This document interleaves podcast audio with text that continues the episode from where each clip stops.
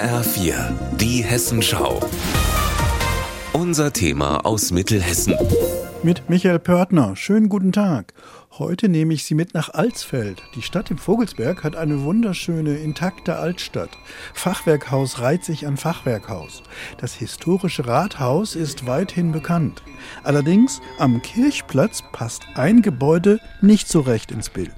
Haus Nummer 10 ist notdürftig abgestützt. Es sieht aus, als würde es gleich umfallen. Die Alsfelder sind erschüttert. Schande. Ich finde es ein Skandal. Ich finde es todtraurig und der Verfall ist eine Katastrophe kann man nicht verstehen. Man kann es auch keinem erklären. Der Eigentümer lässt das Haus augenscheinlich verfallen. Dabei stammt es noch aus dem 14. Jahrhundert, war früher das Haus des Stadtschreibers. Die Stadt Alsfeld versucht alles, um das denkmalgeschützte Gebäude irgendwie zu retten.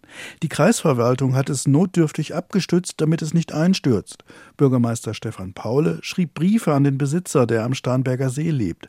Aber sogar eine Zwangsversteigerung führte zu nichts. Trotz aller Beteuerungen, die er immer wieder wiederholt, dieses Haus dann sanieren zu wollen, 2015 ist das Haus gekauft worden. Es gibt hier keine Bewegung in keiner Hinsicht. Er hat noch keinen Cent in dieses Haus gesteckt, obwohl er es immer wieder beteuert. Eine Enteignung ist rechtlich schwierig. Die Stadt würde es zu einem angemessenen Preis kaufen. Die Immobilie ist wegen des Verfalls nahezu wertlos. Eine denkmalgerechte Sanierung wäre aber sehr teuer, etwa 1,5 Millionen Euro.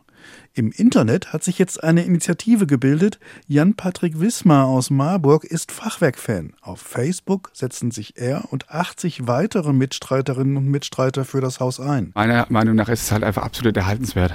Wenn das Gebäude so weiter verfällt, trotz halt irgendwann einzustürzen und hier auf den Kirchplatz zu fallen, was für die Modellstadt Alsfeld wirklich nicht schön wäre. Ja, es sind halt einfach Sachen, die sich über Generationen bewahrt haben.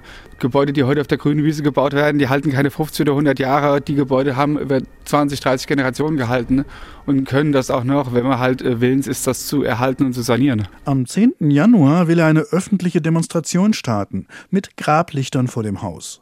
Der öffentliche Druck hat schon einmal geholfen, als er die alte Post in Gießen rettete. Vielleicht klappt es ja auch hier. Das war Michael Pörtner für HR4 aus Alsfeld.